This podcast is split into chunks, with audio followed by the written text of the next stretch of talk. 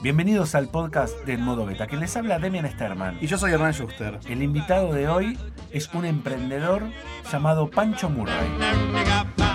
Pancho fue cofundador de PAES, la marca de alpargatas que revolucionó la industria del calzado en Argentina y hoy es director ejecutivo de Sistema B. ¿Querés saber qué es el Sistema B? No te pierdas esta charla.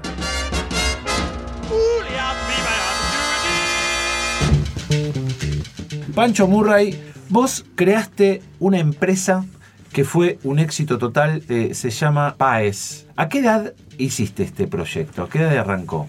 Sí, este, este proyecto lo arrancamos con un amigo, con Tomás, Tomás Pando, eh, que es muy loco porque con Tomás nos conocíamos, somos amigos del colegio y, y de la facultad, lo hicimos juntos y hicimos nuestra vida de libro, ¿no?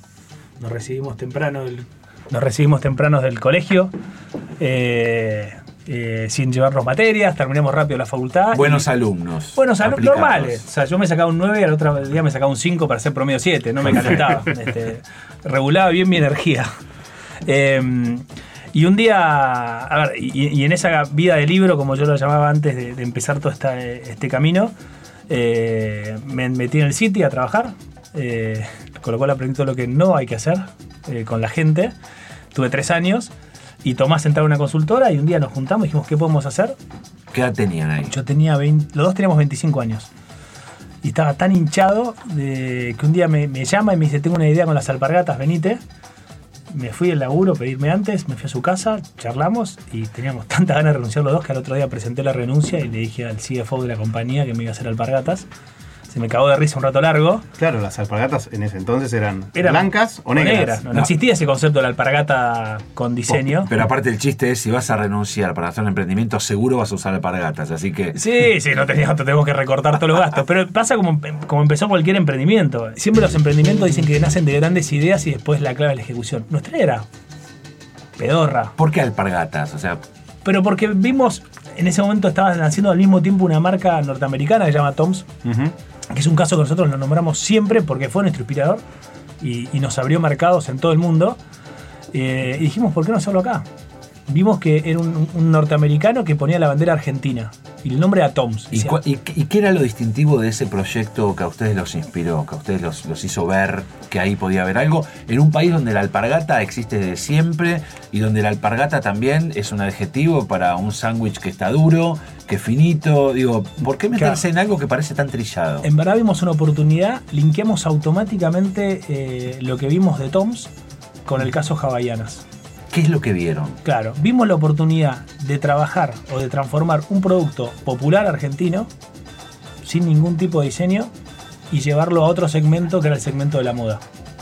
Y aún más allá, en este sueño grande que teníamos, llevarlo al mundo como marca argentina. ¿Qué es lo que hizo Hawaianas? Hawaianas agarró una J, que era popular. Acordémonos, la, la J en Argentina hace 25 años, no lo usaba nadie. Después del Mundial 98, que fue la estrategia de globalización de Havaianas con la banderita, explotó y todo el mundo lo usaba. Pero antes no se usaba. Era visto hasta como. Sí, ¿qué sí. pongo una J. De baja estofa. Sí, sí, sí. Y dijimos, ¿por qué no hacemos eso con la alpargata?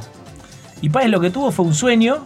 Ninguno de los dos venía la industria del calzado, con lo cual fue un desafío. Y simplemente nos sentamos ese día después de haber renunciado los dos. Nos sentamos en la computadora, googleamos fábricas de alpargata en Argentina, encontramos una fábrica el 9 de julio, lo llamamos al tipo, le dijimos, tenemos una idea, lo despertamos de su siesta, pobre tipo, fuimos a Boedo, compramos telas de colores y nos fuimos a visitarlo.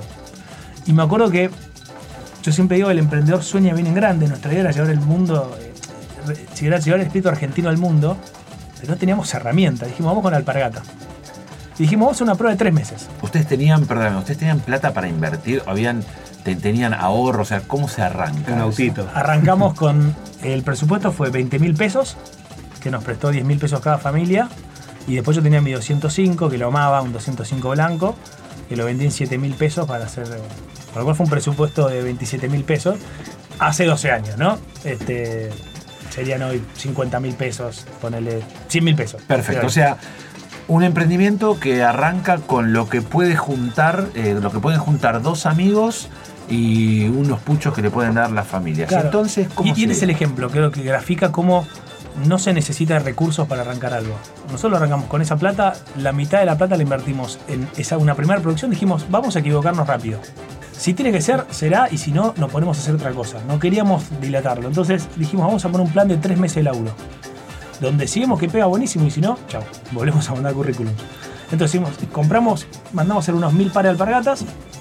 Fuimos rápido, nosotros queríamos llevar la alpargata a otro segmento, entonces teníamos que pensar en una alpargata urbana y no del campo, entonces no podíamos ir al canal tradicional. Decimos que en esa época no existía la venta online, no existía Facebook. Estamos hablando de qué año. Y 2006. Recién empezaba Facebook. Teníamos un fotolog. O sea, eso te digo todo. claro. Y todavía. Volvió el fotólogo. Está, Volvió el está de vuelta el fotólogo. Bueno, Pero en esa época Se era llama Instagram había. ahora, ¿viste? Claro, claro. Pero bueno, digo, teníamos herramientas como podíamos. Entonces, ¿qué hicimos? Concreto, producción de, de alpargatas. Fuimos a buscar locales que nosotros eran insignias, no podía ser una talabartería. Eh, Claro, nada que estuviera asociado con el campo. campo. Nada. Entonces, nosotros, ¿cómo pensamos el nombre Paez? Teníamos que mandar a hacer etiquetas, porque estábamos tan apurados que no habíamos pensado el nombre. Entonces nos sentamos un día y dijimos tres condiciones. Nombre argentino, porque es Argentina para el mundo. Nombre simple, porque la palabra alpargata es complicada. Y después que sea concepto urbano. Salieron tres nombres. Uno fue Baires, dijo, nos gustó, es turístico, pero un día nos dijo un tipo anda a vender una Baires en Córdoba, no se la vendes a nadie. Claro. O en Rosario. Después fue Baez. Lo dimos de baja por el cartonero Baez. Entonces, la prueba la hicimos rápido. Entonces dijimos, tenemos que hablarle al mundo. ¿Qué hicimos? Tres cosas. Buscamos locales acá en Palermo, les contamos el proyecto y se lo dejamos en consignación. Fuimos a una agencia de comunicación, de prensa, se llama Punto TIF, que era, manejaba la prensa de Axe, de Fox y no sé quién más. O sea, y Bien alto, bien. Fuimos en contacto con un hermano mío que labura en Unilever. Entonces, le contamos el proyecto. Dijimos, "Nec- queremos una agencia de prensa. Me dice, perfecto. eh, ¿Qué presupuesto tienen? Claro, porque pueden Cero. pagarlo. No, no, dijimos 500 pesos. Y no se nos cayó y nos miró y dijo, mira, lo que yo les tengo que cobrar no lo van a poder pagar nunca. Así que se lo voy a hacer de onda. Y ella manejaba la prensa de Playboy, que estaba volviendo Playboy al país. Mónica Antonopoulos, no me olvido más, fue la tapa. ¿Cómo recordarla? ¿Cómo olvidarla? Y nos puso de tan buena onda, esto era diciembre, nos puso como el producto del verano. En los recomendados. Ah, muy bien. muy Dijo bien. chao, abracé. Y después de poner el producto del verano, fuimos con un amigo y dijimos, tenemos que hablar del mundo, necesitamos una web. Hicimos una web en Flash muy pedorra, pero que ya te ponía país al mundo. Y nos faltaba una pata, ¿cómo vamos afuera? No tenemos ni presupuesto para, para nada, para fotógrafo. Entonces, mano contra una pared, foto y dimos un tono rústico, las raíces, le hablamos de la mano, toda una explicación a raíz de la mano. Y, y- y- la original- Eso es emprender, señora. Eso es emprender. y lo loco de esto... Te, quer- te querías separar del campo, pero tenías la guitarra, eras Y- la guitarra del gaucho. Hay un dato, Tomás y yo tenemos un grupo folclórico. Eh, nos gustan los chalchaleros, es una época Claro, oscura o sea- nuestra vida. Pero entre el mundo de las drogas y el folclore. Pero no, la droga no, señora, por favor. El folclore sí. Este, pero ¿qué pasó con esto de loco? Que dijimos, ¿cómo vamos al mundo? Y las herramientas que teníamos, estaba arrancando un marketplace llamado Alibaba. Estaba Sí. arrancando. Entonces, Y entonces, ¿qué pasó? Publicitamos, pusimos, subimos las fotos con la mano y hubo un momento clave y ahí es donde se despertó la frase que te decía hace un rato, que es que teníamos que poner la descripción de la marca. Y ahí no me olvido más que pusimos en esos dos párrafos la marca que soñábamos. Pero con una diferencia, que en vez de hablar de futuro hablamos de presente. Onda, esto es hoy. Y ahí es donde va mi frase que los emprendedores no mentimos, exageramos. Eh, pero no es que exageramos porque queremos ser chantas. Hay un concepto asociado al argentino que es el chanta. No, lo hacemos porque estamos tan convencidos de nuestra idea que tenemos que lograr que confíen en nuestra idea. Es casi una visualización. digamos. Nosotros sabemos que va a pasar, pero necesitamos que nos, que nos confíen en nosotros. Porque si nosotros prometemos eso, va a pasar como sea, porque los emprendedores hacemos. Pero necesitamos eso. Entonces, en esta historia pasa algo muy loco, que fue que nos llega un contacto de un sudafricano, que era un distribuidor de calzado. Entonces, no, perdón, era, era eh, trabajaba en real estate. Y estaba queriendo meterse en calzado. Entonces, sí quiero conocer su empresa. Entonces nos pide mail, nos cruzamos mail, le, contamos una bestialidad de poco más que éramos, tenía este, Havaianas, Adidas y nosotros. Eh, y le decíamos, pero olvídate, esto está explotando en Argentina, somos el producto del verano. Y le montábamos una foto de la Playboy que decía que es verdad. Claro. Eh, eh, no estamos mintiendo. y te atendimos el teléfono de casualidad. Te Nos estamos justo los dos, porque estamos, coincidimos en Buenos Aires en esta semana. Claro. Y lo loco fue que le hablamos, le contagiamos tanto este sueño que teníamos, que el tipo dijo, la verdad que me encanta lo que me están diciendo, me quiero a Buenos Aires a conocer su empresa. Eso, eso Problemita. En Argentina es un chan terrible, ¿no? Pero ¿cuánto tiempo te daba desde que te dijo eso hasta que podría venir? Porque ahí Dos que- semanas, un mes. Dos que- semanas. Dos semanas. Tenemos que armar una empresa en dos semanas. Había que armar no solo un producto que sea exportable, sino una oficina que sea mostrable, una estructura que sea vendible. Sí, Y ahí analizamos, ¿qué teníamos? ¿Viste? Hicimos un análisis de situación. Tenemos eh, mil pares, de los cuales nos había entregado 500 el tipo. Eh, nos dijo, olvídate que están, no estaban. De los 500... Otro eh, más, otro más que vendía un sueño. Sí. De los 500 que nos llegaron, el índice de, de- de falla del calzado es del 2%, el nuestro era el 55%. Es decir, la Ah, mitad estaban bien. pedorras. O sea, la mitad iban al outlet. No, ni. Directo. Iban, iban al baúl de nuestro auto. No arrancamos y ya abrimos Al un ba- outlet. al baúlet. Al baúl. Y, y un dato de color en una gira. Bueno, después le voy a estar porque tengo muchos de color. Pero en de situación dijimos, bueno, la mitad falladas. Dijimos, bueno, ¿cómo vienen las ventas? Llevamos a los locales, ¿Cómo se, ¿Cuánto se movió? ¿Cuántas vendiste? se habían vendido, se habían vendido un par. Los locales en un mes. Y al rato vino la madre de Tomás y nos enteramos que el par lo compró la madre de nuestro amigo. O sea, no le hemos vendido un par ¿Cuántas a vendiste? nadie. Vendí un par. ¿Un par Padre, no había cuántas? vendido un par a nadie. par 20. No, no, No, no. un par, un par. Páez, Páez no había vendido un par de alpargatas. Este, esa es la realidad. Y teníamos una oportunidad. Esa es la realidad. Había una oportunidad y uno puede analizarlo desde el problema a resolverlo de las oportunidades. Y nosotros teníamos una oportunidad. O cerrás o te jugás. Era un one shot, era eso volver al banco. Y lo tomamos como tal. eh, y dijimos, bueno, en ese momento estaba de moda el programa Los Simuladores, lo cual nos sirvió de inspiración el programa. Dijimos, vamos a montar una empresa en dos semanas. Entonces activamos lo que hoy llamamos el ecosistema. Nos dimos cuenta que teníamos un ecosistema. Teníamos prensa, teníamos locales, teníamos amigos. Dijimos, unámonos todos y formemos un ecosistema con un propósito. Al ecosistema lo mueve una causa. Que Que era, es, va a venir un sudafricano y hay que venderle. hay que relanzar Paes. O sea, es la oportunidad. Entonces, ¿qué hicimos? Básicamente, arrancamos, modo plan. Viene un tipo, no sabemos recibir un tipo. Llamamos a un amigo que sabía de turismo. Hablen, pero hablan, hablaban Sí, hablamos inglés, los hablamos inglés. Bueno, eso es un- dato. Un buen punto. Entonces dijimos, ¿qué hacemos?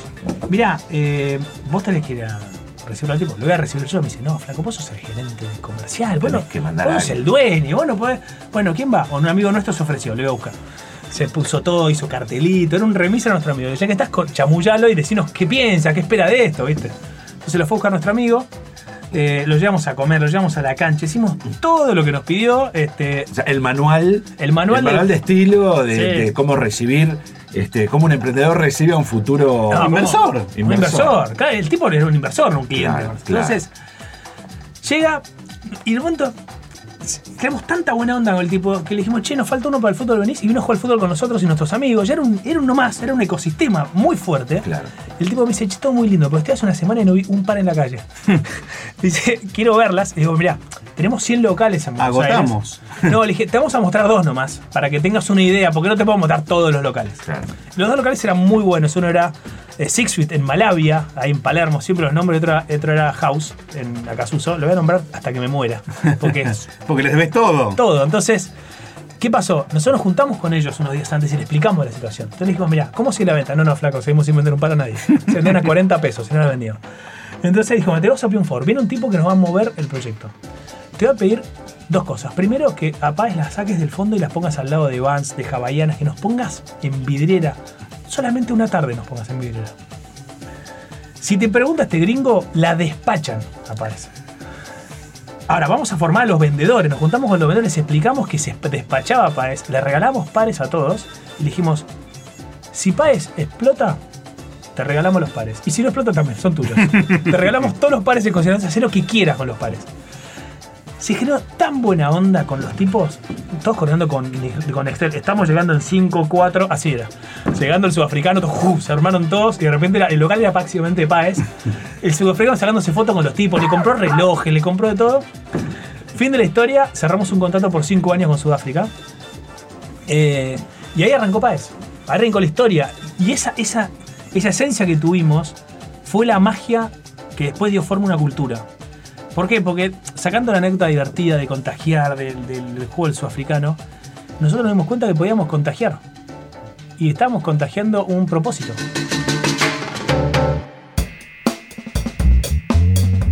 No, no tenemos una lógica de negocio. teníamos una lógica de generar un impacto. La verdad que creemos que los emprendedores hacen eso. Lo que nos pasó cuando arrancó el proyecto, porque ahí fue una prueba piloto, la dimos por terminada y arrancamos. Eh, tuvimos que cambiar de fábrica porque la verdad era un desastre y, y la- el producto no iba a estar a la altura de la marca que estábamos creando. Claro. Eh, y nos fuimos a una fábrica en Buenos Aires, más cerca, y nos pasó algo muy loco. Empezamos a exportar a Sudáfrica, apareció un australiano que estaba de vacaciones en Mendoza y las vio en Cristóbal Colón. Eh, y Cristóbal Colón dijo, flasheé con las blancas y negras. ¿Qué? Y las quiero llevar a Australia. Y empezamos a vender en Australia. Y eran emprendedores, nos dimos cuenta que empezamos a vincularnos con emprendedores. como ustedes. Como nosotros. Claro. Vos basaste todo tu comienzo en un sudafricano que los contactó por mail para decirles me interesaría llevar. ¿Vos evaluaste quién era ese sudafricano por el cual vos estabas por poner toda la carne al asador este, en un tipo o en una persona o en una imagen que podría ser tan, tan, tan ilus- ilusoria como la que vos estabas armando acá en función de esta persona? La verdad que no. Me diste el puntapié inicial a contarte el segundo hito de Paez. Claro. que fue el que marcó definitivamente la cultura. Nosotros veníamos de esta experiencia que fue buenísima, fue divertida, y de hecho el tipo cumplió. Eh, pero nos pasó que al año siguiente nos contacta un norteamericano que el avión es Sudáfrica y dijo: Quiero llevarlo a Estados Unidos eh, y a Inglaterra. Y nos dice: Hasta ahora hemos vendido 10.000 pares en el año. Me dice: Bueno, yo el primer año quiero 200.000 pares. Nosotros nos cayó la mandíbula hasta la mesa. Porque ustedes hasta cuánto podían producir. Nada, no, si terciarizamos, terciarizamos la producción, estamos arrancando. No Pero- tenían, no tenían planta Teníamos propia. Terciarizamos con una persona en una fábrica en polvorines. Y, en, y la verdad dijimos, bueno, esto es muy grande. Y dijimos, hay una oportunidad. Y la verdad que no veníamos contentos, como decía antes, con la calidad del producto.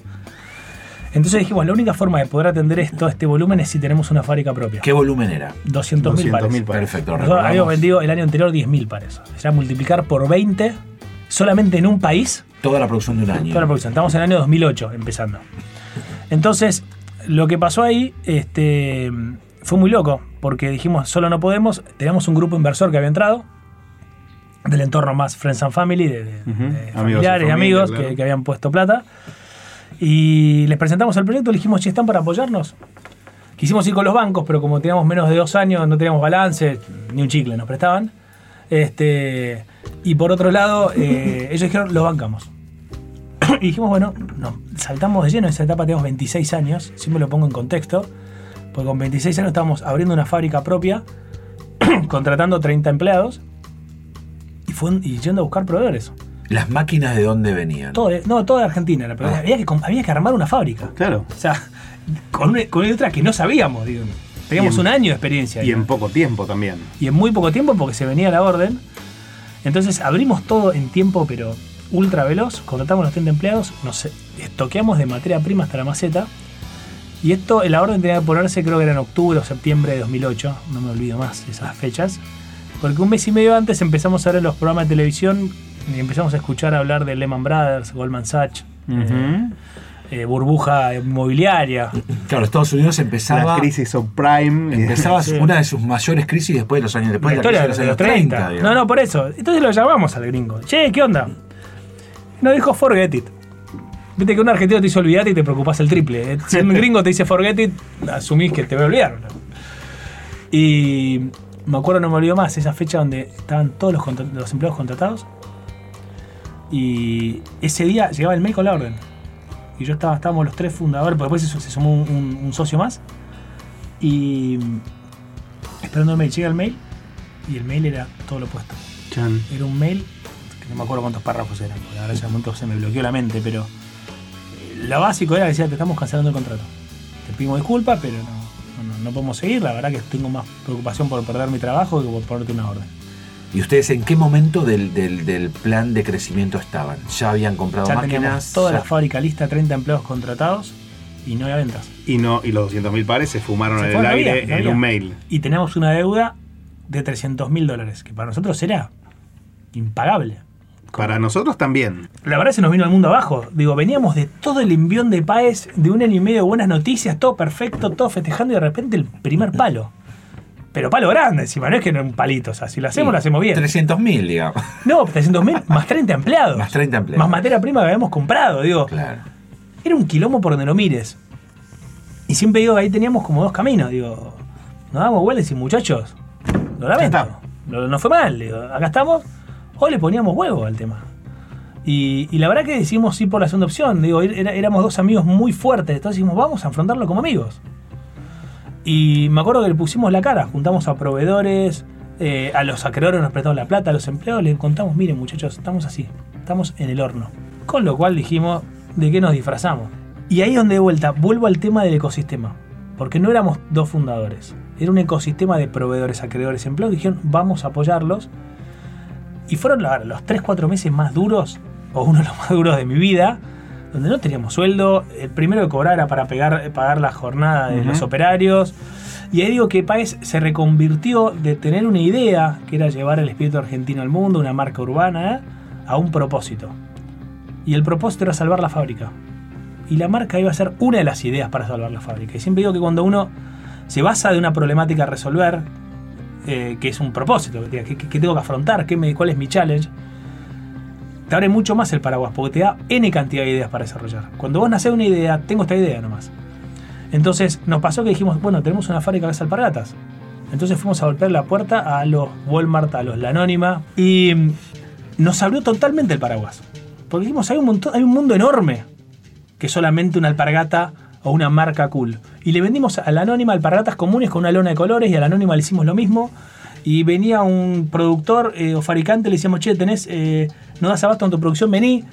Te alquilamos la producción, otro. te hacíamos fazón. Salieron al toro, digamos. Sí, y me acuerdo que Cubrir costo fijo Cubrir y costo ganar fijo. un poquito. irá, pero digo, fue muy fuerte porque en el medio también dijimos, che, en todo el proceso del, de- del norteamericano, que fueron como 4 o 5 meses, habíamos dejado de atender a los emprendedores que nos venían haciendo la marca. Y me acuerdo de comprar, imagínate, veníamos hablando de 200 mil pares y teníamos tipo, quiero mil pares para Bélgica. Tómatela. Claro, no. Digo, fue también un por decir, somos unos boludos. Claro. Porque estos fueron los que nos motivaron. Y volvimos a, nuestro, a los Al emprendedores. espíritu. A nuestra esencia, que eran los emprendedores. No olvidarte de los que te acompañaron, el ecosistema original, ¿no? Claro, y ahí nos dimos cuenta que dijimos, vamos, ¿qué querés? ¿Mil pares? Y te decían, quiero 10 mil pares. No, Bueno, compra mil. Veníamos con, viste, ves una. Te quemás con leche, ves una vaca y llorás. Entonces, Vení con el cheque. no me diga más número grande. Dame uno de lo que me puedas pagar ahora. Y arranquemos. Y Paez empezó a armar paso a paso con pequeños emprendedores en todo el mundo. Y en paralelo, Paez forjó una cultura de laburo.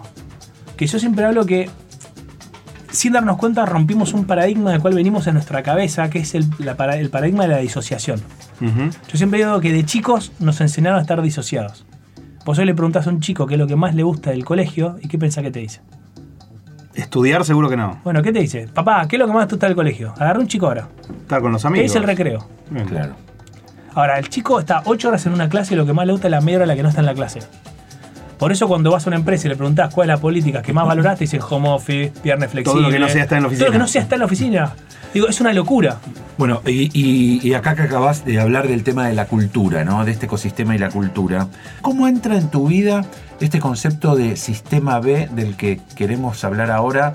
Este, ¿Qué es lo que estás desarrollando? Hoy sos parte de una organización.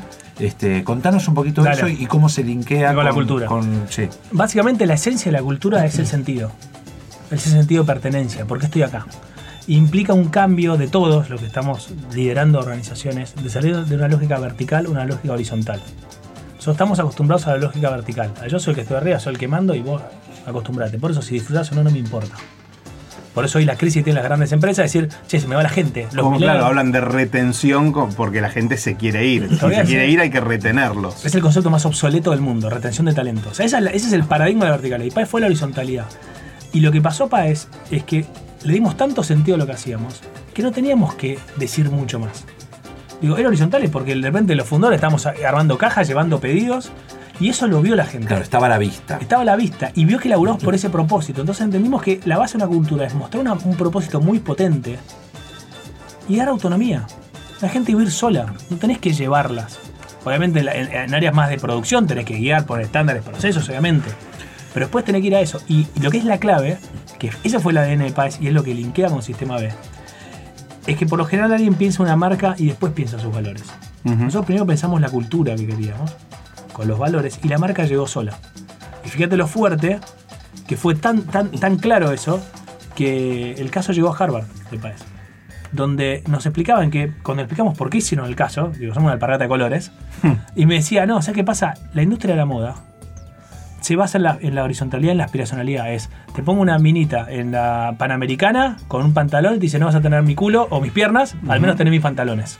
Esa aspiracionalidad. Claro. Y ustedes fueron por el llano, por la inspiración. Ustedes le hablan al cliente, le manera que le hablan a los empleados, porque se vivieron de esa manera.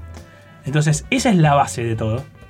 Y lo que me pasó a mí con eso, para linkearlo con Sistema B, es que esa cultura, me metí tanto en el tema y tanto me apasionó que en un momento Páez me quedó chico a mí, en el sentido que a mí no me gustaba la moda, no me gustaba, ya no quería ver catálogos, yo quería trabajar todos estos temas y dije, ¿cómo escalo este propósito que tengo? Que es redefinir la forma de trabajar. Que es la, en verdad, la, redefinir la forma de vincularnos, Y de mucho más hacer- y de integrada. hacer negocios también, Pero ¿no? totalmente, pero primero es de integrarte vos.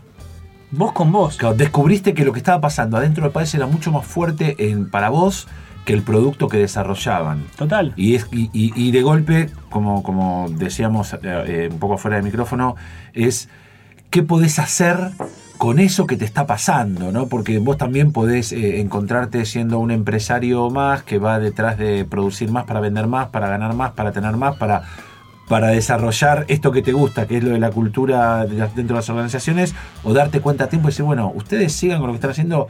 ¿Qué hago yo con esto que me está pasando en este momento? Y ahí es donde aparece en tu Sistema vida el sistema B. Claro, ¿Qué es el sistema B? Sistema B es una nueva mirada de los vínculos, te diría. Bajando a lo pragmático de la economía. Lo que dice Sistema B y lo que propone es redefinir el sentido del éxito, lo que llamamos éxito en la economía. Y busca una economía mucho más integrada. Donde nosotros, en, en esta lógica disociada que les contaba hace un rato con el ejemplo del colegio y la empresa, nosotros miramos la economía en la lógica donde cada uno actúa por su lado para trabajar sobre su propio objetivo. Entonces el Estado genera escala, la organización genera especificidad y la empresa genera valor económico.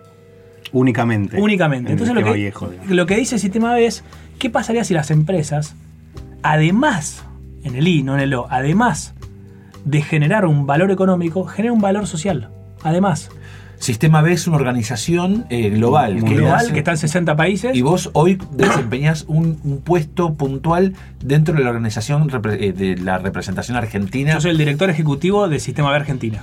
Yo lidero la organización en Argentina. Y lo que hace es trabajar con, con compañías, con empresas argentinas en este caso, que les interesa desarrollar su cultura de trabajo. Sí, en verdad es más profundo todavía, más amplio, más profundo. Hay, dos, pilares. El motor del sistema B. El sistema B dice hay, tiene que cambiar la economía. Tienen que cambiar todos los actores de la economía. Pero el pilar son las empresas.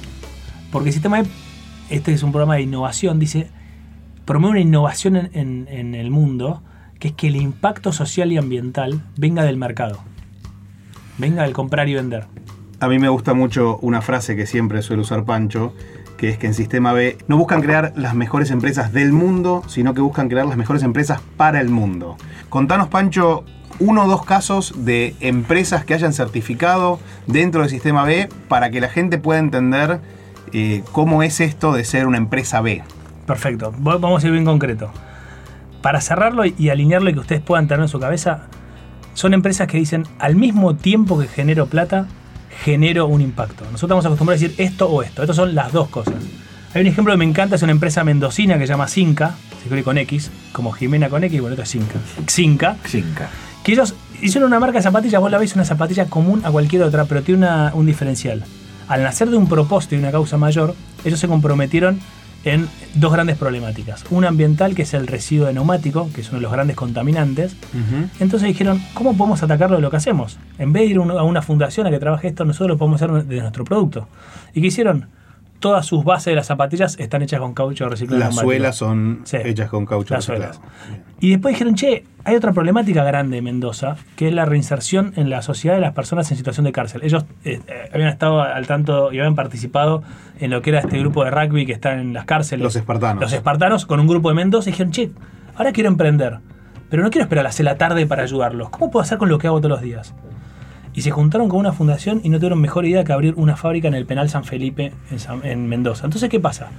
Esa zapatilla está hecha o está fabricada con miembros del penal. Entonces, lo que pasa con esa zapatilla es cuando llega al consumidor, el consumidor al comprar la zapatilla genera un valor para él, está generando un valor colectivo al mismo tiempo.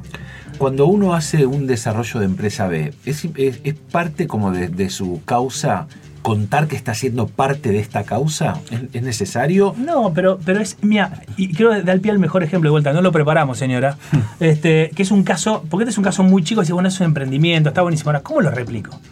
Hay una empresa colombiana que se llama Crepes and Waffles, Ujú. que tiene, Sí, sí, venden crepes y waffles, es medio obvio el nombre. que tiene 150 locales, está en 10 países de Latinoamérica y tiene 4.000 empleados. Con una particularidad.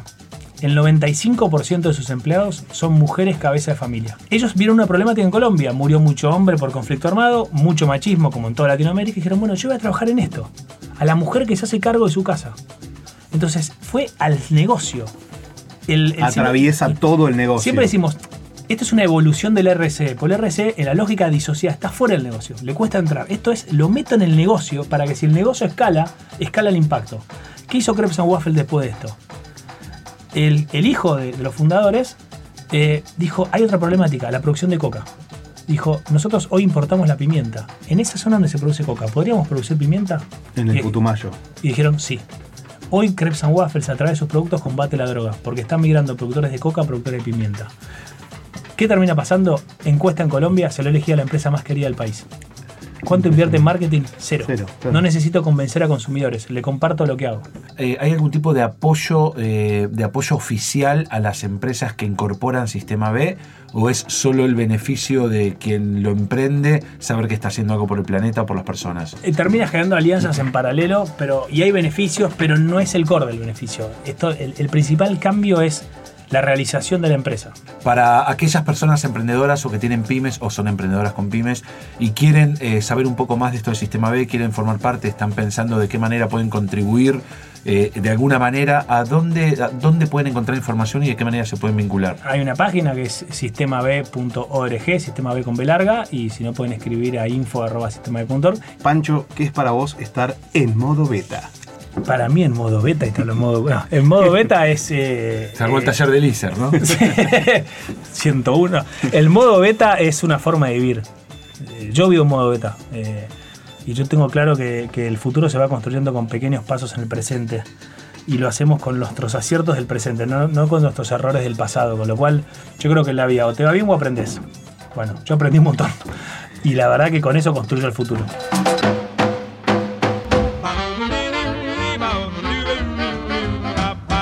Acá un encuentro más de En Modo Beta. Gracias por haberlo escuchado y gracias por habernos acompañado. Y recordá que estar en modo beta es siempre estar abiertos a cambios que mejoren nuestra capacidad, estar siempre en modo curioso, siempre aprendiendo y nunca en una versión definitiva. ¿Querés escuchar otras charlas con emprendedores, con gente que sabe de tecnología, con creativos, con innovadores? No te pierdas, hace clic en las otras charlas que tuvimos en los otros podcasts que estarán por venir. Hernán Schuster, Demian Sterman, un placer. nos vemos en la próxima. Julia, viva